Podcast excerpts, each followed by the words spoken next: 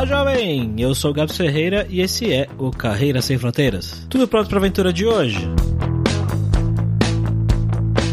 E o nosso convidado desse episódio é de uma das cidades que eu mais gosto. Buenos Aires é uma cidade bem próxima aqui do nosso país, que muita gente ainda não conhece e que tem bastante coisa em comum com a gente, mas ao mesmo tempo é uma pegada bem diferente. O Efraim, que é o nosso convidado, conta um pouco sobre como é a vida lá, no que os argentinos diferem da gente no dia a dia. E será que eles não gostam de brasileiro mesmo? Ou será que eles não são simpáticos com brasileiros? Vamos lá então, ver o que ele tem para contar pra gente e eu também tenho algumas histórias para contar sobre Buenos Aires nesse episódio. E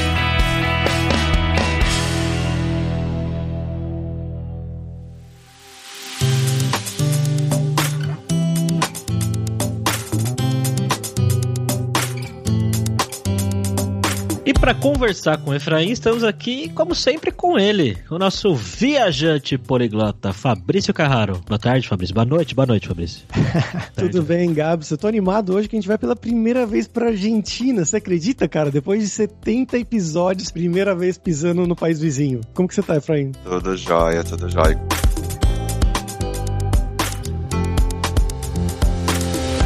Como sempre, só o nosso jabazinho inicial aqui que o podcast Carreira Sem Fronteiras é oferecido pela Alura Língua, cursos online de idiomas, que eu, Fabrício Carraro, ajudei a desenvolver com métodos que eu utilizei e utilizo para aprender idiomas como francês, italiano, russo, polonês, grego, alemão e assim por diante. E lembre-se que o ouvinte do Carreira Sem Fronteiras tem 10% de desconto em todos os planos, para você estudar todos os níveis de inglês e espanhol com a gente pelo mesmo valor. Então vai lá em aluralingua.com.br barra promoção barra carreira e comece a estudar com a gente hoje mesmo.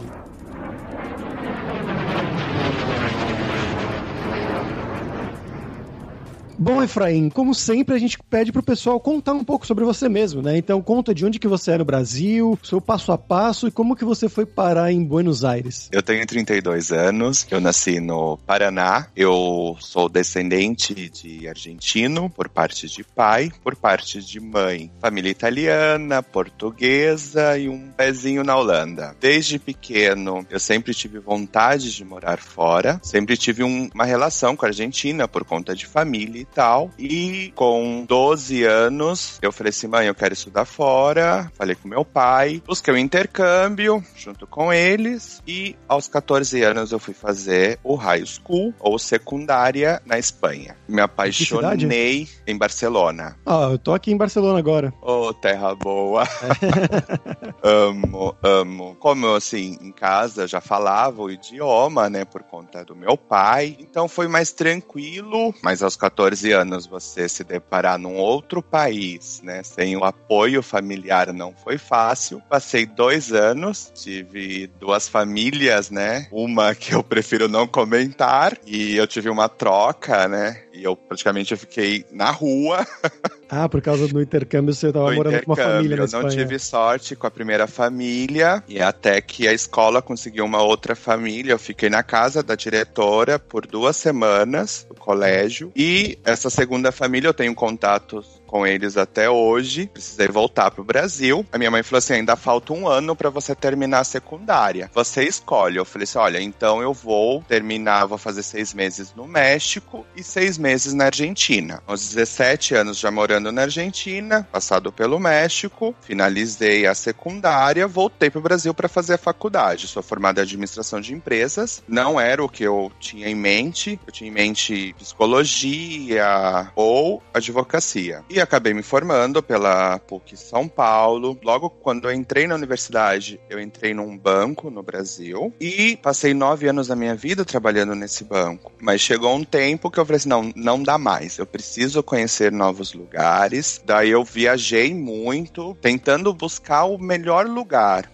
fui pra África do Sul, fui para alguns países da Europa. Falei assim, ah, será que o meu sonho é o sonho americano? Cheguei lá, não era o meu sonho.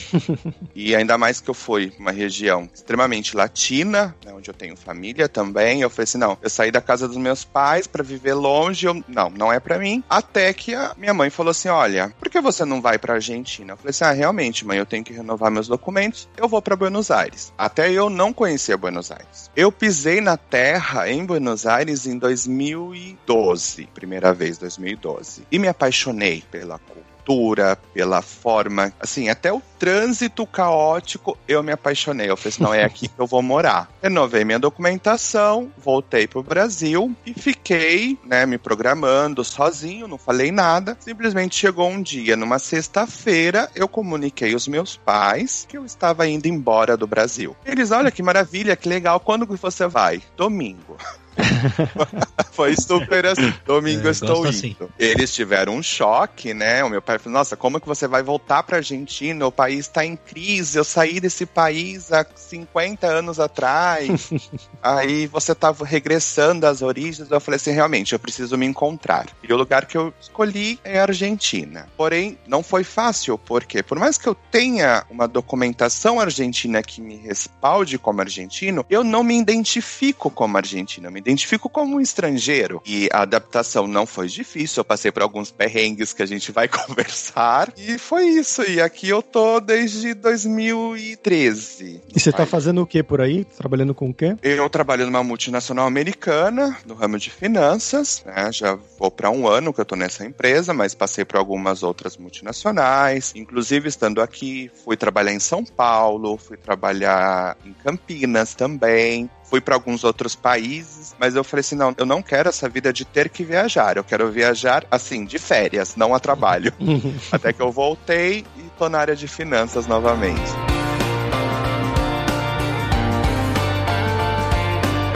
Cara, eu acho legal ver você falar de Buenos Aires, ou pelo menos o pouco que você falou até agora, que você disse que se identificou. O que, que você sentiu aí com a cidade? Porque eu tenho uma história também aí de Buenos Aires, eu conto depois que você falar. Eu gosto da praticidade de algumas coisas. Não que eu seja uma pessoa antissocial. Não sou antissocial. Sou sempre sorridente, mas aqui na Argentina as pessoas se preocupam com a sua própria vida. No Brasil, eu morava num edifício, num condomínio era impressionante como eu sentia pressionado para ter vínculos com aquelas pessoas.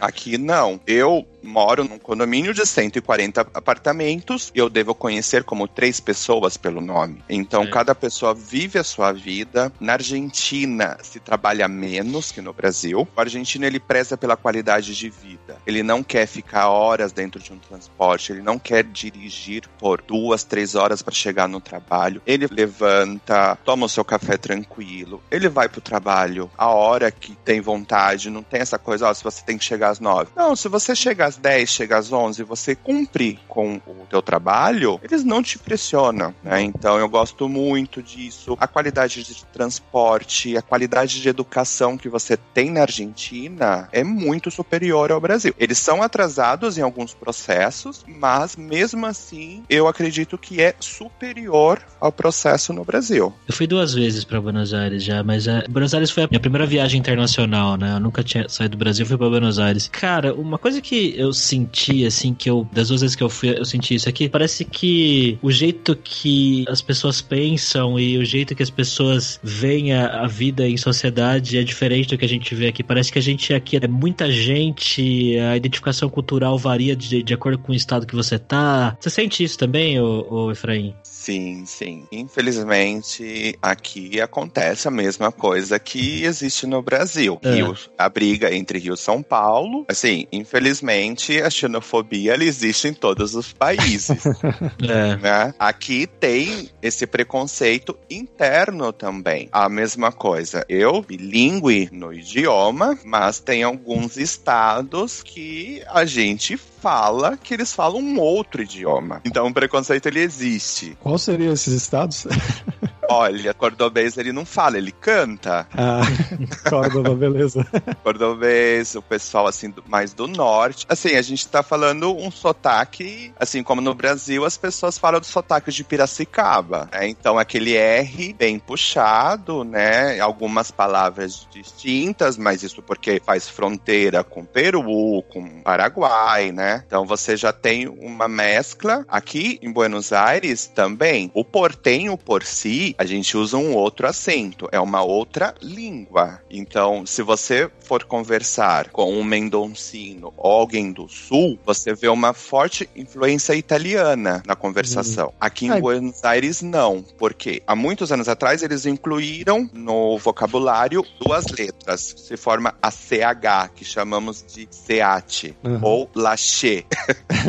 e aqui, assim, no começo é difícil você se habituar, por mais que você fale o idioma, mas eles falam um outro, né? Um outro acento, um outro sotaque. Uma curiosidade que eu fiquei, você, quando você, bom, chegando aí, você tinha um sotaque brasileiro que eles identificavam assim, ou pela sua experiência de vida também, você tinha o um sotaque portenho, que eles não sabiam que você não é daí? Eu não tenho um sotaque portenho, posso dizer que o meu acento ele é mais mendoncino, uhum. pela experiência que eu tive em Barcelona, eu sempre busquei falar o espanhol limpo, mas morando aqui não tem como. Às vezes você não quer passar como estrangeiro, nem como um argentino de um outro estado, às vezes você quer passar por um portenho. Uhum. Então eu consigo falar os três idiomas. Você fala castelhano, você fala qualquer outro idioma. Sim.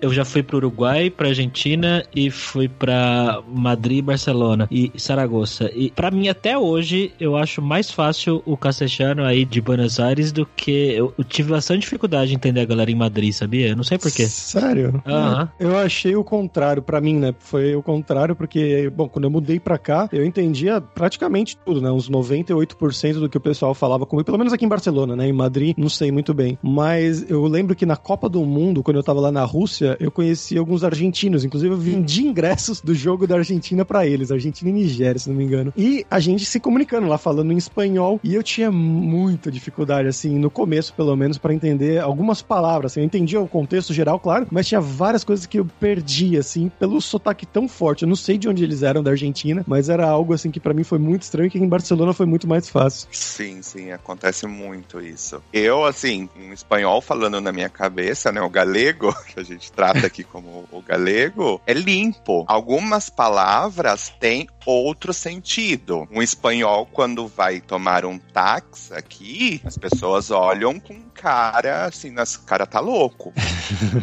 Porque a palavra, ela tem outro significado aqui. Na Espanha, você vai falar assim, ó, vou correr um táxi, tomar um táxi. Sim. Aqui, correr é transar. Ah, sim, sim. Táxi pode ser significado para garoto de programa. Sério? Eita. Nossa. Sim, que é o taxi boy. Então, se você, um espanhol, ele fala, ai, vou querer este táxi. Ok, a tua vida, você faz o que você quiser.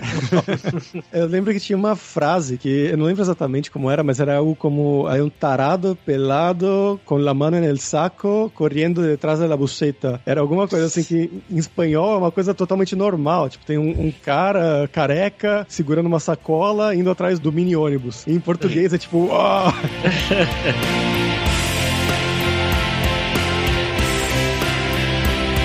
cara, como é que é trabalhar aí com os argentinos? Como é que eles são no dia a dia, na dinâmica de trabalho? Olha, não é fácil.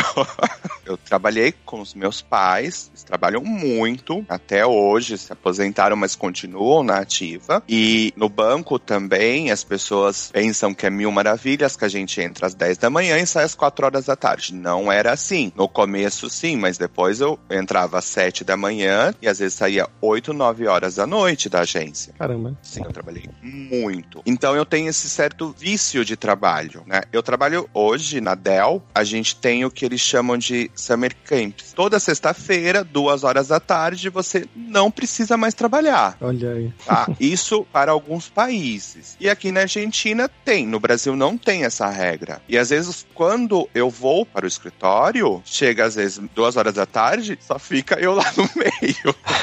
Caramba. Eu não me sinto confortável. Por mais que eu sei que é um benefício, mas eu não me sinto confortável. Porque para mim a empresa tá me pagando mais, eu tô entregando menos. Mas não é assim. Mas porque eu já venho de uma política que você tem que seu contrato vai até às seis, você tem que ir até às seis. E para lidar com eles o dia a dia do trabalho, como é que é, cara? Eles são sérios? Eles são. Como que você. Não, nosso argentino, não? ele é. A gente fala que ele é super cancheiro. Ele é super é. comunicativo, o argentino adora conversar ali, você fala assim, ó, vamos tomar um mate, vamos tomar um café, ele vai te tratar super bem, porque ele gosta disso. Uhum. Ele é muito comunicativo. Então, no trabalho, você tem que, às vezes, diminuir, eu diminuo o meu ritmo para que eles possam me acompanhar. E a mesma coisa, o processo é outro, eles são super tranquilos, são muito competentes. Aqui na Argentina, assim, praticamente todo mundo que trabalha comigo fala inglês porque isso aprende desde primeira e secundária. Eles prezam muito por estudar outro idioma.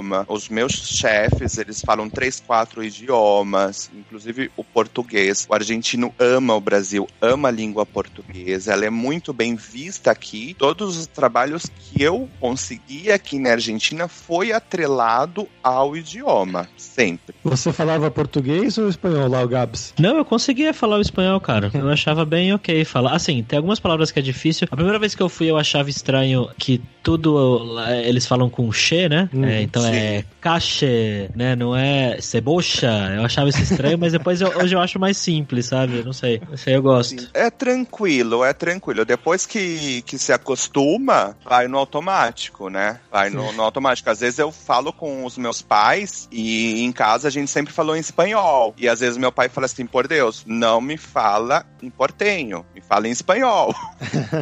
Porque o meu pai, como ele não tem a vivência aqui, ele tem uma certa dificuldade. Go! E Sim. como que foi esse processo de como você fazer uma entrevista de emprego? Por que que você acha que eles te contrataram? Foi por causa do português? Foi por causa da sua experiência anterior? E o processo de entrevista, ele é parecido com o brasileiro? Não, completamente diferente. Eu vou contar minha experiência com a Dell. Eu mandei o meu currículo para Dell, eu mandei em novembro. Eles analisaram até março. Caramba. Sim, eles analisaram até março. Aí eu comecei algumas entrevistas. Eu tive quatro entrevistas por Skype. Primeiramente foi com gente do Peru, depois eu tive com gente da Romênia, eu tive com o Brasil, e eu tive com Panamá. Eu fui de férias para Mendonça, eu estava numa estação de esqui, meu telefone toca. Era minha atual gerente falando assim: olha, semana que vem eu vou estar na Argentina, eu gostaria de fazer uma entrevista contigo. Eu falei assim: ah, que legal, que dia? Ela falou assim: na segunda-feira. Isso era uma sexta-feira. Daí eu voltei e fiz a entrevista e passou tempo. Isso foi final de março. Quando foi dia 20 de junho, Recursos Humanos me ligou, falou assim: olha, você foi pré-aprovado, agora existe todo um processo que você tem que passar, que eles chamam de promessa. Qual é esse objetivo? Entrar em contrato com todos os seus antigos empregadores. Sim, sim, eles precisam dessa documentação. Cartas de referências, eu tive que juntar a documentação brasileira e argentina. Eu tive que comprovar que eu estudei na Espanha, enviar declaração, a mesma coisa com o México. Todos os tipos de exames clínicos que você pode imaginar, né? Caramba. Sim, você faz dois testes anti-doping, né? De doping? Sim, sim, para ver se não tem nenhuma substância, porque você é estrangeiro, você teve uma vivência fora. Até antecedentes penais da Interpol eu apresentei. Caramba, velho. Sim, é muito complexo. Assim, algumas empresas não pedem, algumas empresas apenas pedem o teu seguro social, mas para Dell não. Os profissionais da Dell, eles prezam muito por isso. Eu consegui fazer todo o processo e eu entrei em julho, no dia 15 de julho. Mas assim, é uma incerteza. O e-mail chegou na sexta-feira dizendo que o processo foi concluído para eu me apresentar na próxima segunda-feira. Nossa senhora. Foi super corrido. Nesse tempo eu tinha que me desligar da outra empresa, né? E o desligamento você pode fazer assim, da noite pro dia também? Porque no Brasil geralmente tem um mês, né, de aviso prévio. Aqui na Argentina, você não é obrigado a fazer o aviso perante a empresa. Isso vai do bom senso da pessoa. Mas, se você quiser deixar de trabalhar na empresa, sim ou sim, você tem que ir até um correio argentino, enviar um telegrama, tem um modelo de telegrama, ele é gratuito e você comunica a empresa e no outro dia você não vai trabalhar. Minha A sua demissão é assim. Isso é tão anos 60, cara, com telegrama. Sim, Estranho. é enviado um telegrama. Ele precisa ser documentado. O que acontece? O telegrama ele também é assinado pelo atendente do Correios. E uma vez enviado, você não pode voltar atrás. Então é justamente para proteger todas as partes. Assim, é um processo atrasado, mas funciona aqui. Uhum. Você falou que recebeu confirmação na sexta-feira, então na sexta-feira mesmo você tinha que ir correndo pro correio pra falar que segunda você não vai no trabalho. Igual, sim, sim, igual os meus chefes, ele, os meus antigos, eles são meus amigos até hoje, e eles sabiam que eu estava em, buscando entrar na, na Dell, né? Então eles me deram todo o apoio. Quando eu recebi a notícia, eu avisei eles, só que eu recebi a notícia à noite. Eu só Nossa. mandei o telegrama na segunda de manhã, antes de ir pra Dell. Puta, e aí, teoricamente, você não trabalha. Se fosse uma empresa que não gostasse de você, eles podiam complicar para você, talvez? Não, não, não pode. Teoricamente, você não foi trabalhar na segunda-feira, né? Seria uma Sim, falta não eles, justificada. Eles sabiam que eu ia enviar o telegrama, eu avisei, olha, eu vou enviar o telegrama, uhum. saiu a vaga na Dell, ok. Se amanhã eu acordo e eu falo assim, eu não quero mais trabalhar na Dell, só vou no correio, mando telegrama, e em 10 dias eu tenho meu dinheiro na minha conta. E a minha rescisão pode chegar em casa, eu nem preciso voltar na empresa. Bem diferente mesmo. É um outro processo. Американская фирма Transceptor Technology приступила к производству компьютеров «Персональный спутник». Bom, agora vamos para o nosso momento viajante poliglota com Fabrício Carraro, que eu acho que você não conhece Buenos Aires, Fabrício. Eu não conheço nenhum país da América do Sul. Olha que vergonha, Gabs. Como assim? O viajante poliglota não Mais de 30 países no currículo, ainda não fui para nenhum da América do Sul. Ah, é aquela coisa, né? Tudo perto. É uma vergonha. É, tudo pertinho. Você fala, ah, depois eu vou. Quando tiver tempo eu vou. E aí nunca tem tempo. Mas a dica de hoje é uma coisa que é mais cultural, claro, já que eu não fui pro lugar. Depois eu vou pedir para vocês darem as dicas do lugar, mas é o cinema argentino, que eu sou fã de carteirinha. Eu assisto sempre, sempre, sempre que possível que sai alguma coisa nova, filmes do cinema argentino. Eu não vou citar tantos aqui hoje para não gastar o cartucho dos próximos episódios que a gente for gravar sobre a Argentina, né? Mas eu vou falar dois dos meus preferidos, que um é O Segredo dos Seus Olhos, que se não me engano foi pro Oscar, inclusive, é um filmaço com o Darim que conta a história de um crime que aconteceu e dos uh, advogados, delegados de polícia tentando descobrir quem cometeu esse crime e achar essa pessoa pessoa que cometeu esse crime. E é uma história muito louca que no final você fica com o queixo no chão de como terminou o filme. É um daqueles filmes que você fica, uau, o que, que aconteceu agora? Recomendo, assim, é um dos meus filmes favoritos de todo o mundo, não só da Argentina. É um filmaço. E o outro é um filme também com o Darim, que é o meu ator preferido argentino, acho que da maioria do pessoal aí que conhece, que é o filme Relatos Selvagens. Sim!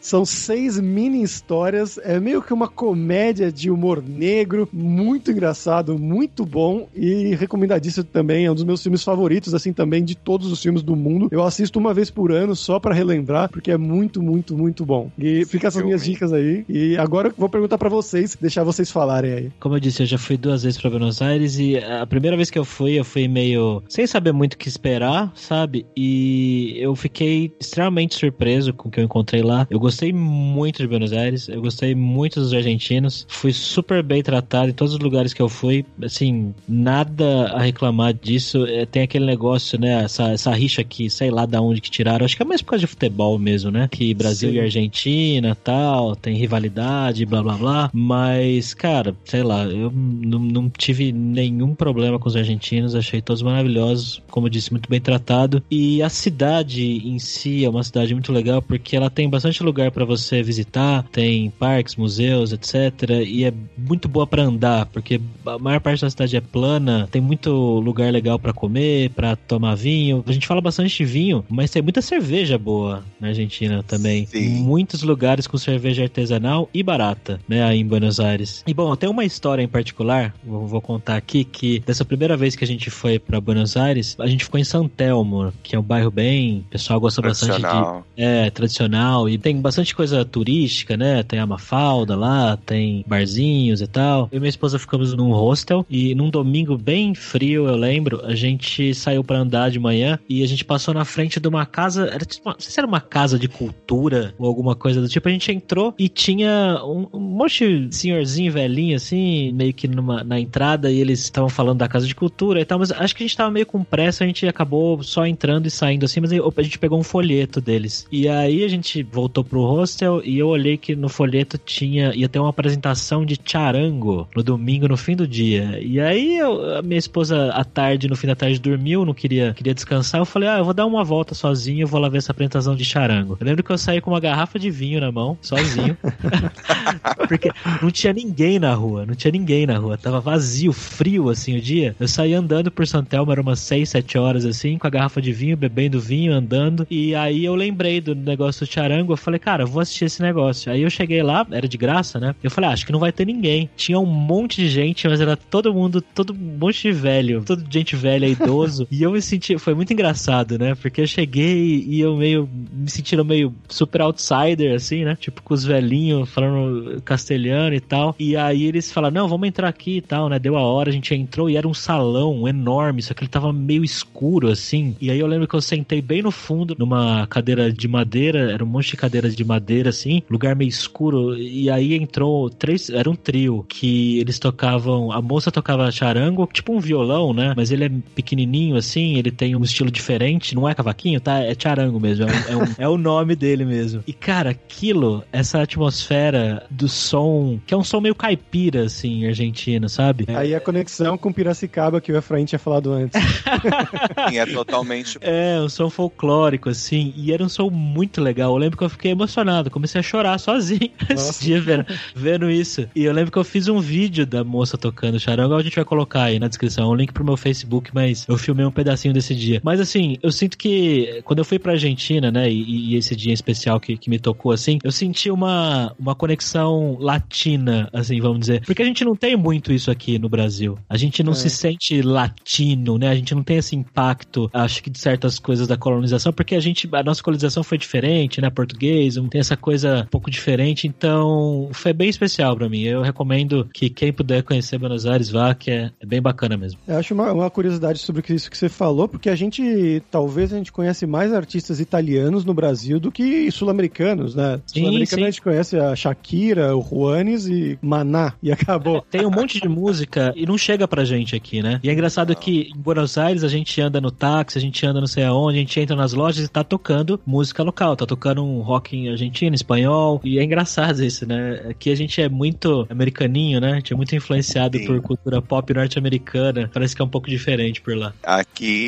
assim, minhas mídias, eu posso dizer, eu já tenho pé aqui, né? Então eu acabo escutando muita música latina, e o argentino, ele tem essa coisa de consumir o produto dele, né? Ele não é igual o, o brasileiro, que ele exporta e importa conteúdo, né? Assim, de uhum. cultura, né? O argentino não. Você tem cinemas com dias que são gratuitos, você tem acesso a parques que são gratuitos para argentinos, você tem a parte de cultura, você tem o CCK, eu não sei se você chegou a conhecer, tá em Porto Madeiro, né? Ele é um prédio destinado ao antigo presidente, Nestor Kirchner, e ali você tem música, você tem peças de teatros, assim, e eu tô falando, se você fosse pro Teatro Municipal de São Paulo, só que você paga para entrar no, no Teatro Municipal de São Paulo. Aqui não, você tem para todos os gostos e preços. E aqui é um país que consome uma leitura. Em cada rua você vai encontrar duas, três livrarias. No transporte público você vê as pessoas lendo, os bebês desde pequeno e sempre escutando música argentina, música latina. Aqui vem artistas que não vai no Brasil e as pessoas não conhecem, mas são artistas espetaculares. Cara, você tá falando isso de cultura, da segunda vez que eu fui para Buenos Aires, teve uma noite e que era a noite dos museus, que era todos os museus de graça para todo mundo e, e, não só museus, você podia entrar em prédios do governo que tinham obras de arte, biblioteca Sim. e tal para conhecer. E era uma noite que tava chuva, eu e minha esposa saímos, tava chovendo pra caramba. A gente falou, vixe, acho que vai tá fácil, né, de entrar já que tá chovendo. Cara, tava cheio de gente. Fila dobrando o quarteirão da galera debaixo do, da chuva, no guarda-chuva, cara. Somos noturnos. Pode estar chuva, frio, a gente vai sair. Há um costume que aqui na Argentina, né, isso aí na Espanha é comum também, é sacar la siesta. Ah, sim, é. eu todo dia. não, não eu, não mas como. eles, né, eles. Aqui é muito comum, então as baladas, restaurantes, boates sempre vai abrir mais tarde do convencional. Se você chegar no restaurante para jantar às 9 horas da noite, só vai estar você e o metre. É verdade. Porque aqui é muito comum você, um exemplo, sexta-feira você chega do trabalho, você vai tomar um banho, você vai dormir, você vai despertar meia-noite, você vai se arrumar, você vai chegar na balada às duas da manhã. É bem parecido é. por aqui mesmo. Se é meia-noite, as baladas estão começando a abrir, meia-noite, uma hora da manhã, assim. Vai ficar boa às duas mesmo. Eu e minha esposa, a gente foi ver o Bomba da Jumbo numa casa, não lembro onde é que era, mas cara, a gente chegou 11 horas, 10, 11 horas, e começou a beber e tal. Cara, era 3 da manhã, os caras não tinham tocado ainda. E a gente tava tipo, velho, que hora que vai ser essa porra? Já não aguentava mais. A galera começa super tarde. Foi começar 3 e meia, 4 horas. Mas acaba se acostumando. No começo, mas, nossa, mas por que, que eu vou dormir pra ir pra balada?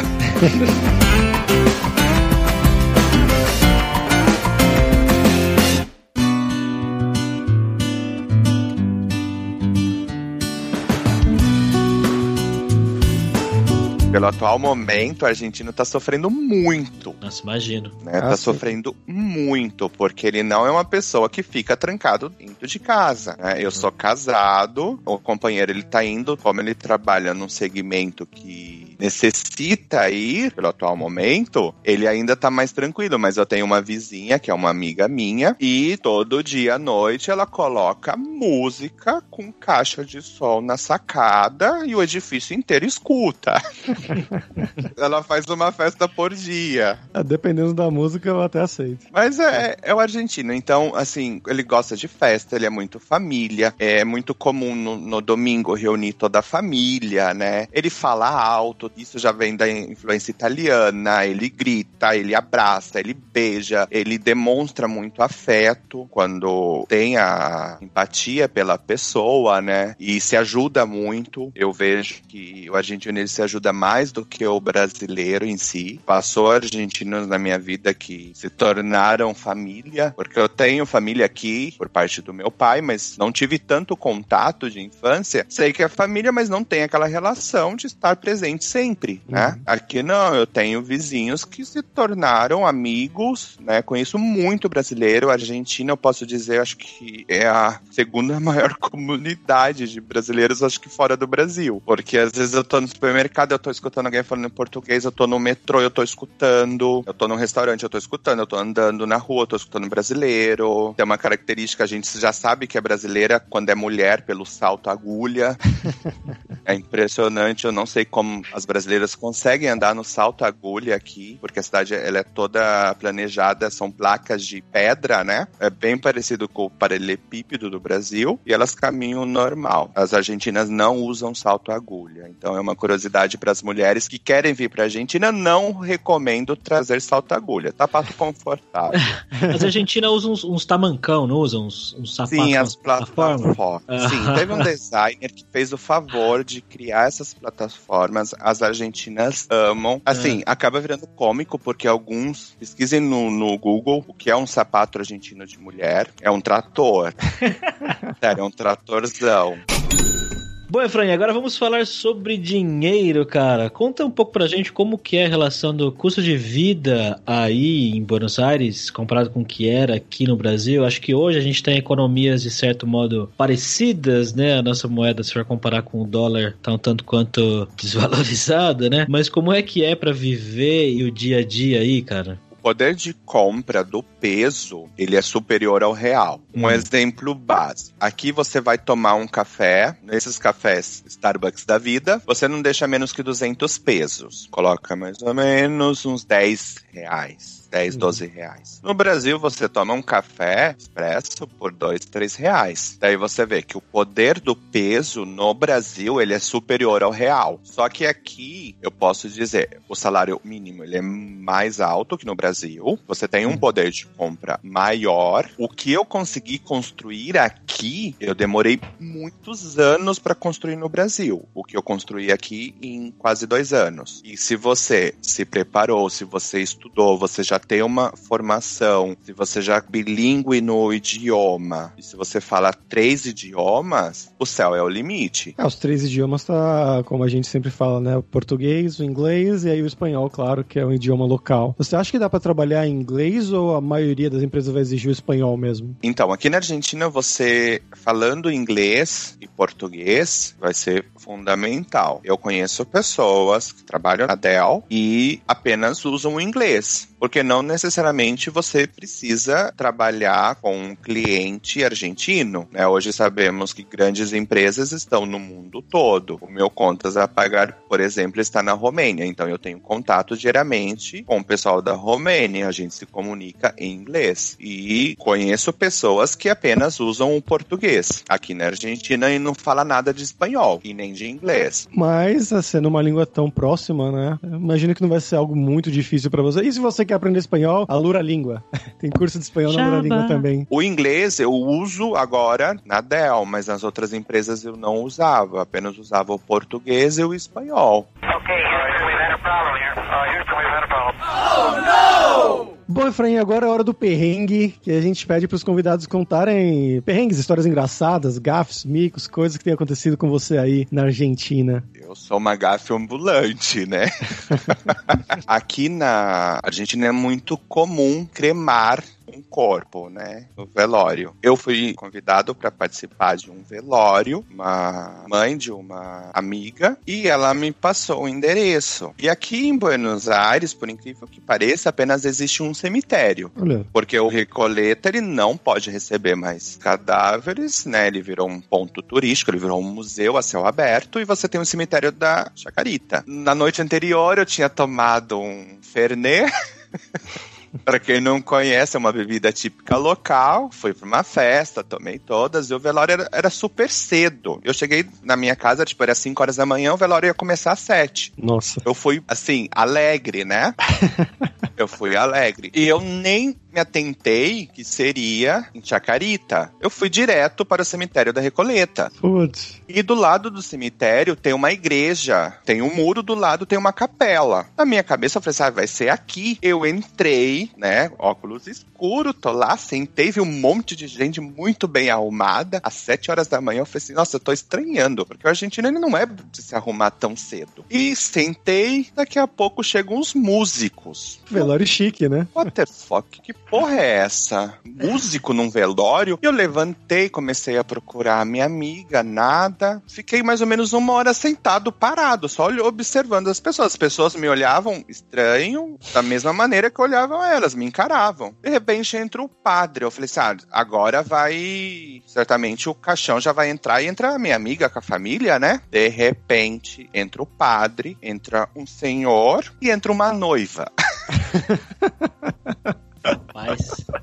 É o filme Invasores de Casamentos versão argentina. Eu tô lá sentado, daí tem uma senhora do meu lado, eu pergunto pra ela, eu falo assim, então, que não é pra ser um velório?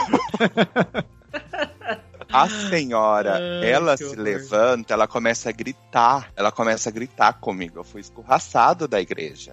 Minha nossa. Caramba. Acho que ela Sim. achou que você tava fazendo alguma, alguma piada, talvez, sabe? É Você um tava, comentário eletrônico. Tipo, nossa, que velório esse casamento. Daí, não, e essa mulher louca, ela começou a falar assim: não, porque você tá querendo acabar com o casamento deles, como assim, velório, alguém vai morrer?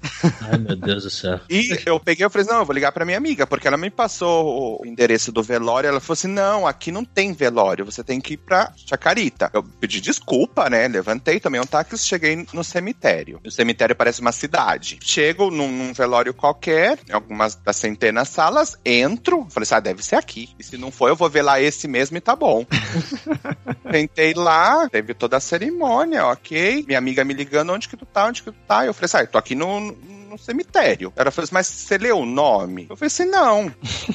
Assim, caixão é tudo igual, não, não, não vem placa na frente. Minha amiga falou assim: ai, não, é que já acabou. Já acabou, já acabou tudo e tal. Daí ela falou assim: o que você vai ficar fa- fazendo agora? Eu falei assim: ah, daqui a pouco vem um café, eu vou tomar um café, eu vou embora. Filando café no velório alheio. Eu já Caralho, tava velho. lá, eu tava com sono, com uma ressaca. Eu falei assim: não, eu Tá vou tomar esse certo. café agora. Muito bom. Eu já tomei o trem errado e eu fui parar em Mar de Plata. Caramba. É longe? Eu não sei a distância. É umas. De carro dá umas quatro horas, são 400 Nossa. quilômetros. Porque eu ia, eu ia pra uma outra província, ia ter uma festa em Córdoba, é o Oktoberfest de Córdoba, que ela é muito boa. E eu comprei, só que eu não comprei a passagem para Córdoba. Eu comprei para Mar de Plata. Por quê? Não sei. Eu sou um perigo na internet identifico. comprar coisas. E comprei, nem tchum, cheguei na estação de trem. Detalhe, era uma outra estação. E eu sabia que o trem para Córdoba não saía dessa estação. Insisti e fui. Peguei no trem, fui pro meu camarote, dormi. Outro dia acordo, estou em Mar del Plata. Tive que voltar de busão. Pleno feriado foi horrível. Eu faço umas coisas assim.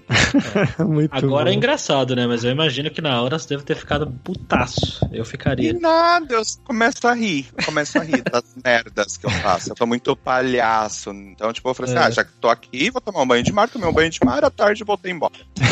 Ah, pelo menos isso, né? O lado positivo das coisas. E assim, com dinheiro curto, foi, foi difícil. Porque eu ia voltar de carro, de Córdoba, então já tive que pagar um, um retorno de, de Mardel. É difícil. E esses perrengues, às vezes comprar coisas que às vezes tem outro nome, outra marca, né? Muda o nome da marca. Uma vez eu fiz um, assim, um escândalo no mercado porque aqui não existe Nescau, né? Existe o Nesquik. Só que no Brasil a gente conhece Nesquik de morango. Eu comprei, eu voltei no mercado e eu discuti com o caixa do mercado que eu não queria de morango.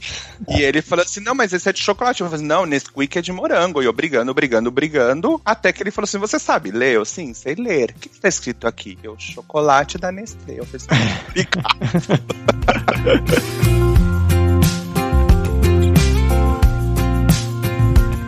Muito obrigado pela sua participação, Efraim. Você quer divulgar alguma rede, alguma coisa sua? Imagina, eu deixo o meu LinkedIn, né? Efraim Junior Alves. Deixo o meu Insta, né? Eu sempre tô viajando. Agora não, não mais, né? mas sempre tô postando alguns lugares bem bonitos da Argentina, que é Rei Underline Ajava. E obrigado pelo convite. Foi bem interessante a proposta e me diverti muito. Não conheci o trabalho, né? E agora eu escutei alguns podcasts de vocês e foi muito show. Parabéns pelo trabalho e muito obrigado pelo convite.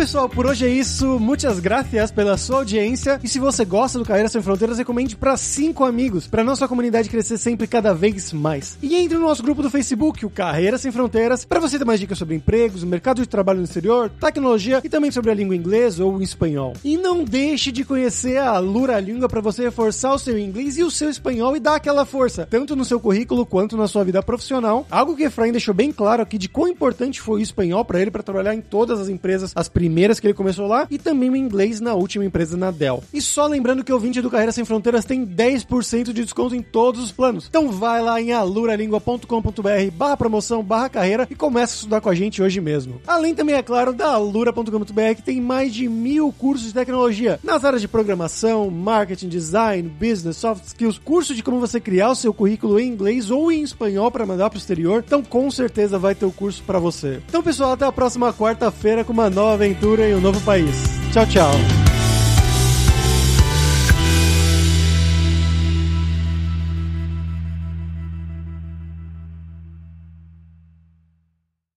Este podcast foi editado por Radiofobia, podcast e multimídia.